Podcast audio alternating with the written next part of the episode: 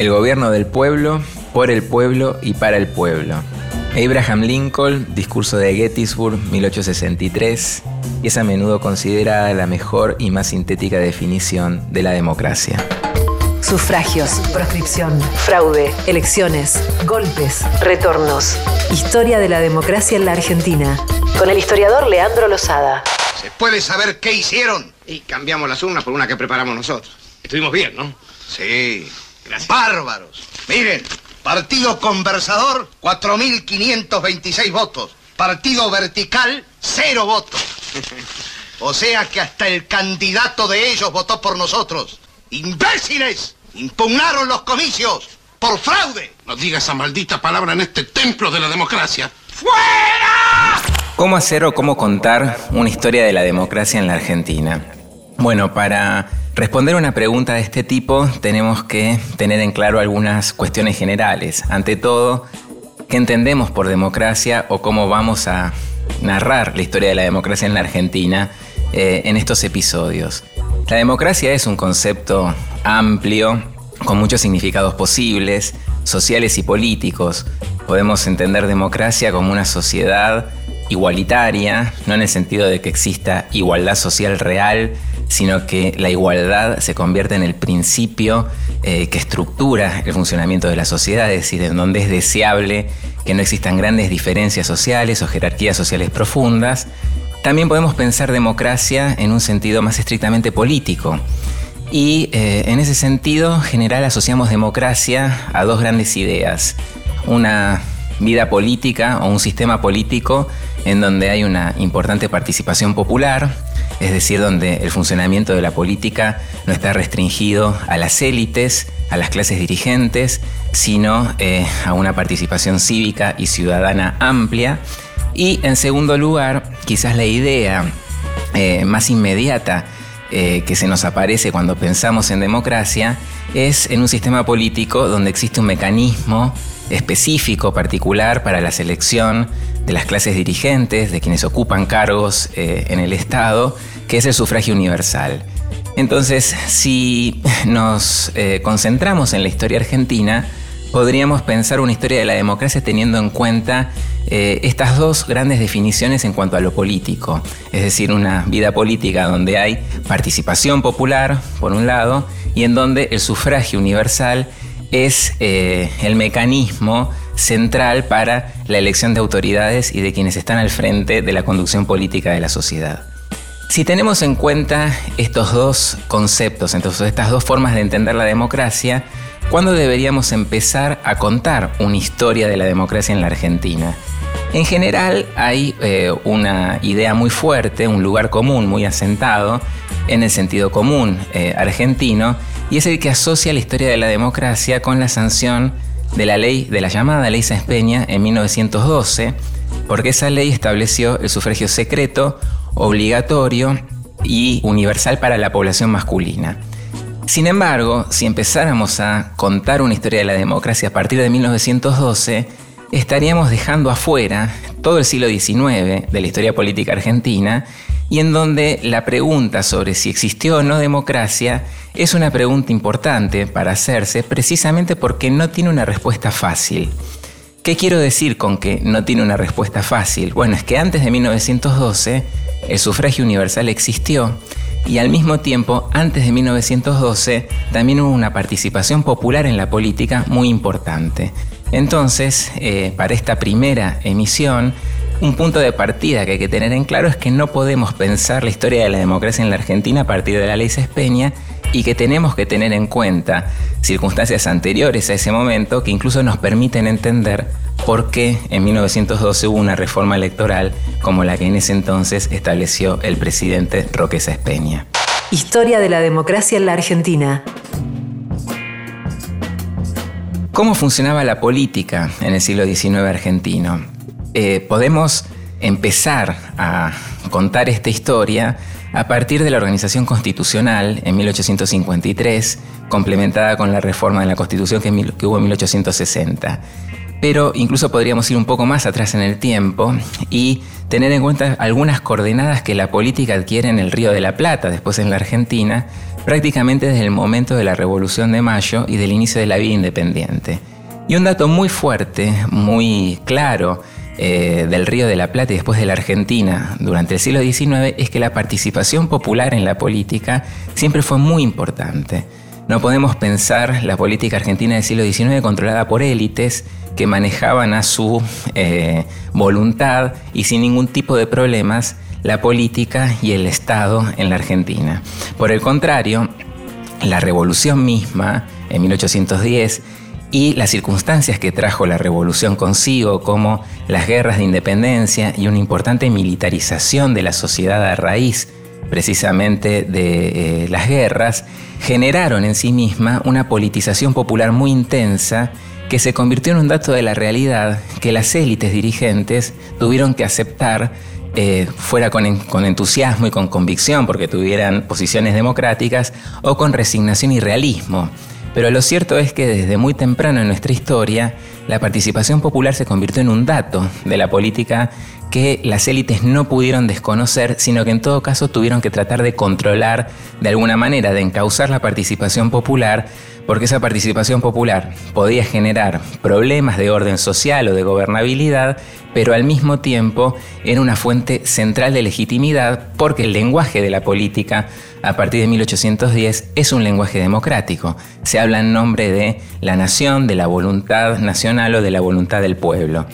Por esto, ya desde muy temprano, y estamos hablando de la década de 1820, existieron legislaciones que en, el Río de la Plata, en ese entonces no podemos hablar de Argentina, eh, establecieron el sufragio universal como mecanismo para la selección de autoridades y por lo tanto otorgaron derechos políticos a amplias mayorías sociales. En 1821, por ejemplo, una ley de la recién creada provincia de Buenos Aires dispuso el sufragio eh, universal para la población masculina. Este sufragio, sin embargo, no era obligatorio ni secreto, sino público y voluntario. Y ahora vamos a ver algunas características o algunas consecuencias de esa forma de funcionamiento del sistema electoral.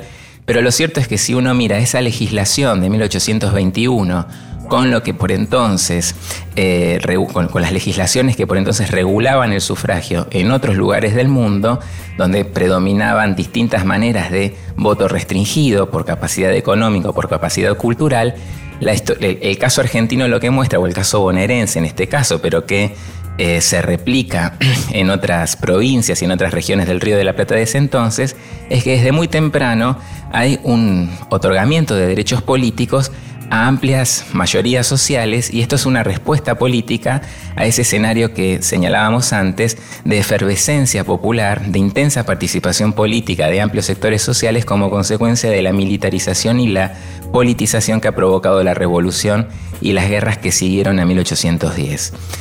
Ese antecedente de sufragio universal va a ser retomado por la Constitución de 1853 y por lo tanto, desde que la Argentina eh, adquiere organización constitucional a mediados del siglo XIX, el sufragio universal será el mecanismo regulatorio de la competencia política. Por lo tanto, durante la organización del Estado Nacional entre 1853 y 1880, y a partir de 1880, cuando el Estado Nacional ya está plenamente consolidado en su autoridad política y territorial eh, en la Argentina, la política, eh, los conflictos políticos y las disputas políticas se dirimieron a través de competencias electorales donde funcionaban el sufragio universal. Señor, el otro día escuché su mensaje de aniversario, quiere que le diga la verdad, todo lo que dijo me gustó muchísimo y espero tenerlo como presidente muchos años más. ¿Cómo? Ah, ya había sido determinado. Ah, entonces quiere decir que pronto vamos a elegir presidente nuevo, ¿no? A nosotros no. Ah, lo van a elegir la...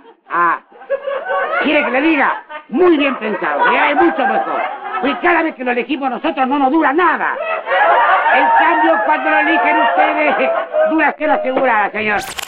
El sufragio universal, ¿cómo funcionaba en la Argentina de ese entonces? Bueno, había algunas características del sistema electoral que permitían que los, sobre todo los sectores que estaban en el poder, los oficialismos, los partidos gobernantes, en este entonces, en la segunda mitad del siglo XIX, el más importante es el Partido Autonomista Nacional, que se consolidará en el poder en 1880 con la presidencia de Julio Argentino Roca, pudieran tener un control sobre el procedimiento electoral e incluso sobre los resultados electorales. Es por eso que a menudo para eh, las competencias electorales y las elecciones anteriores a la ley Sespeña de 1912, solemos hablar de que había fraude electoral o en todo caso con una concepción un poco más rigurosa, más analítica, de gobiernos electores. ¿Qué quiere decir esto? Es decir, de gobiernos que, aún existiendo el sufragio universal, tenían amplios márgenes de acción como para justamente que los resultados electorales ratificaran acuerdos o negociaciones eh, preexistentes entre las élites. ¿Cómo era ese funcionamiento?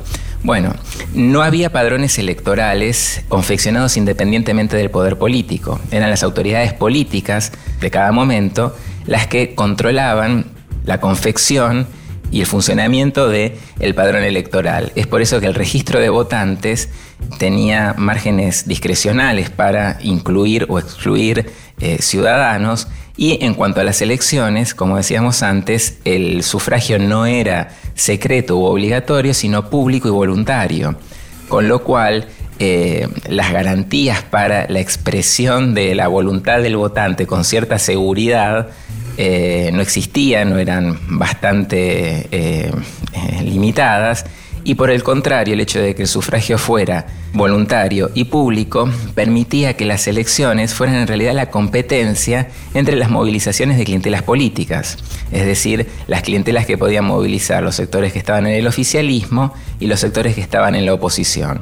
Entonces, en definitiva, las competencias electorales dependían mucho de la capacidad de movilización de votantes y de clientelas políticas y esa capacidad de movilización en general era mucho mayor entre quienes controlaban el Estado, es decir, quienes estaban en el gobierno, que tenían recursos coercitivos, pero también eh, cooptativos, materiales, institucionales, como para que justamente eh, los resultados en las urnas los favorecieran.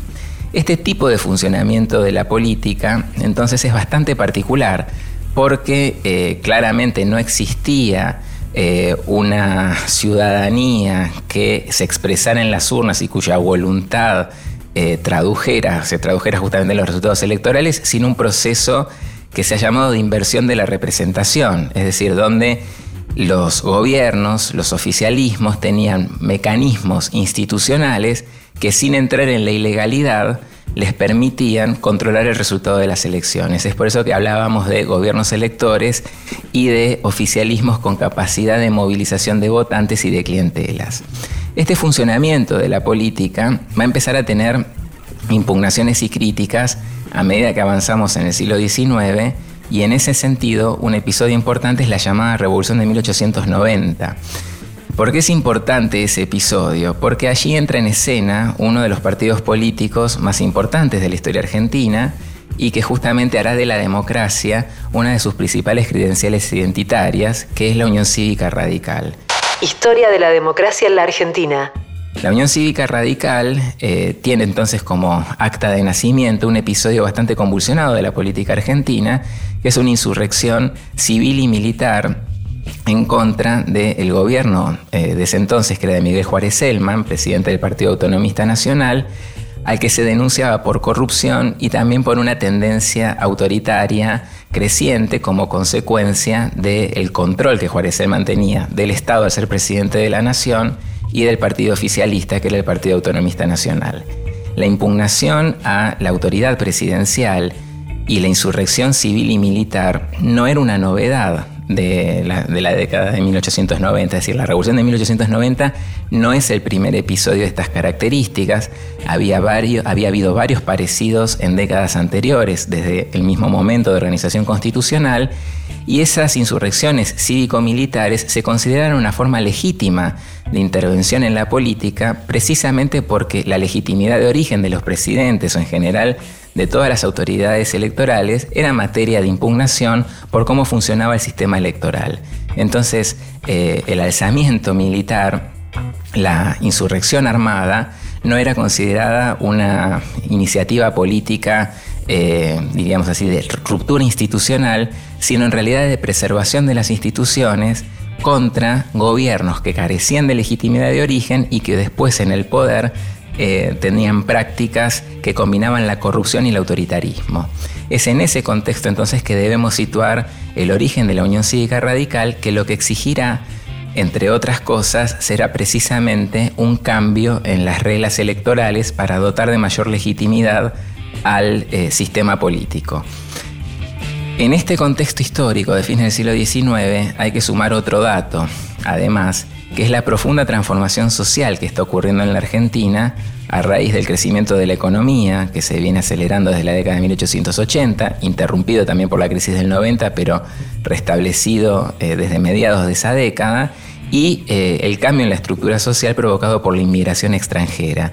Ese enorme cambio social y demográfico, hay que tener en cuenta que la Argentina pasa de tener 1.700.000 habitantes en 1870 a 9 eh, millones en 1914, va a generar de por sí un desafío al sistema político, porque precisamente el tamaño mismo de la sociedad se ha multiplicado por 6 en 4 décadas y porque junto con la transformación demográfica viene una transformación social y económica que exigirá mayores capacidades de gestión eh, al Estado y a la clase política y al mismo tiempo redoblará el problema de la representación, es decir, de eh, la conexión entre sociedad y política, cuán representativo es el sistema político respecto de lo que ocurre en la eh, sociedad civil.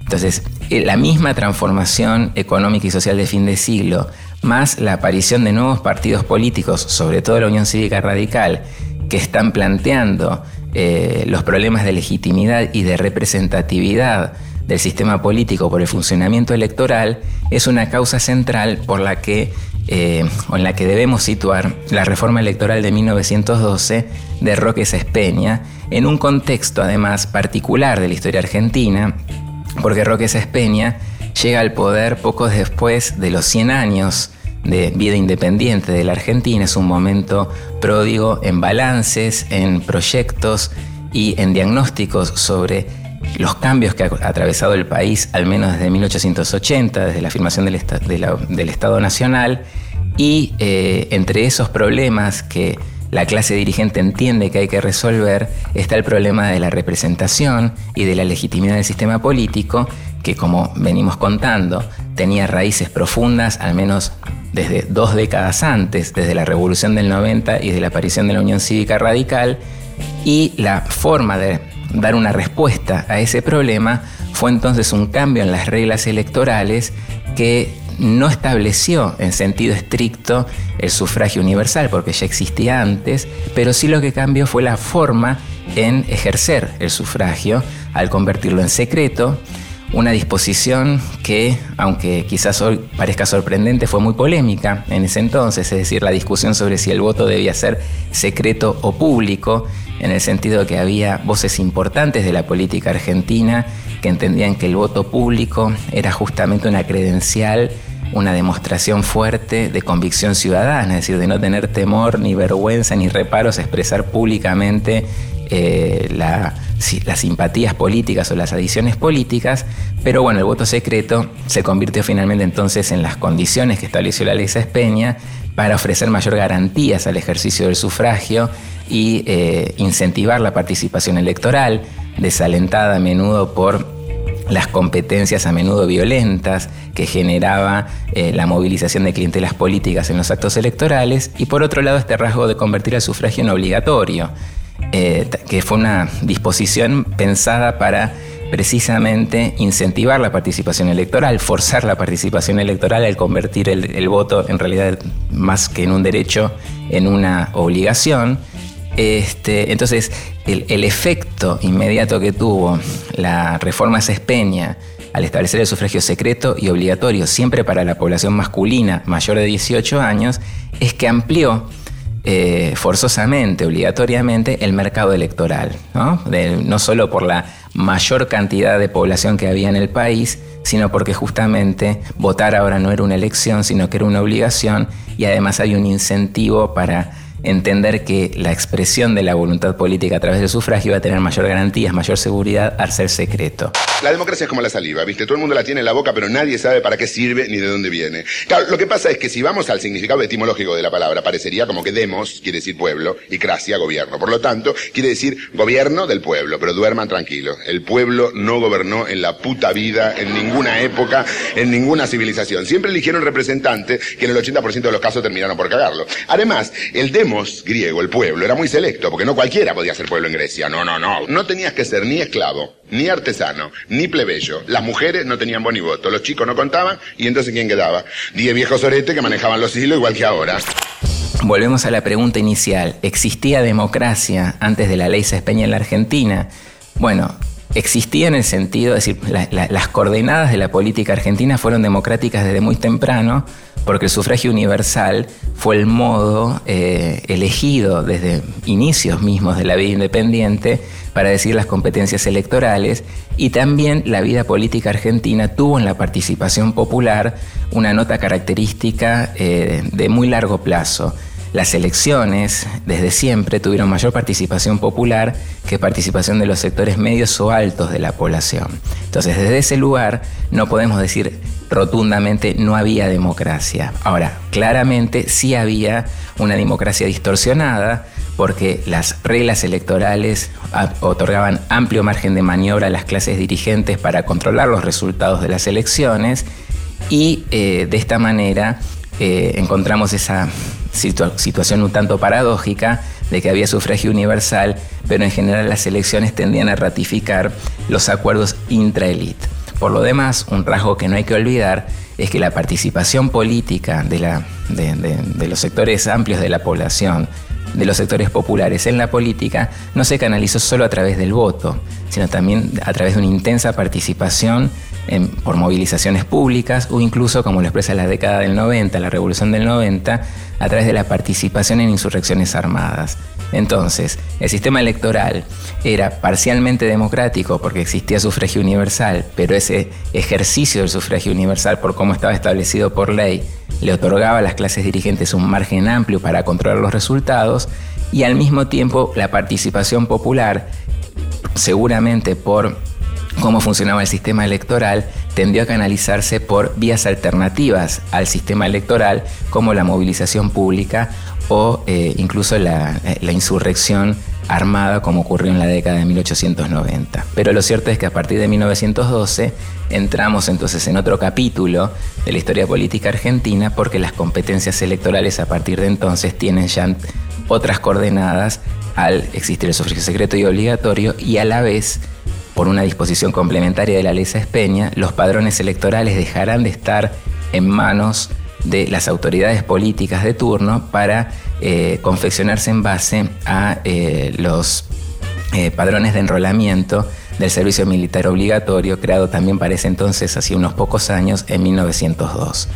Entonces, 1912 no inicia la democracia electoral en la Argentina, pero se inicia un momento en donde la democracia electoral tiene mayores garantías y menores márgenes para eh, operaciones o estrategias fraudulentas de las clases dirigentes y ese nuevo capítulo se tendrá una expresión aún más contundente porque coincidirá con un cambio en eh, el oficialismo, en el partido en el gobierno, porque el Partido Autonomista Nacional, que controlaba el poder desde 1880, perderá las elecciones presidenciales de 1916 y llegará al poder la Unión Cívica Radical, constituida en 1891 y conducida desde fines del siglo XIX por Hipólito Yrigoyen, que en esas elecciones se convierte en presidente de la nación. Historia de la democracia en la Argentina, con el historiador Leandro Lozada. Una producción de RCB Media.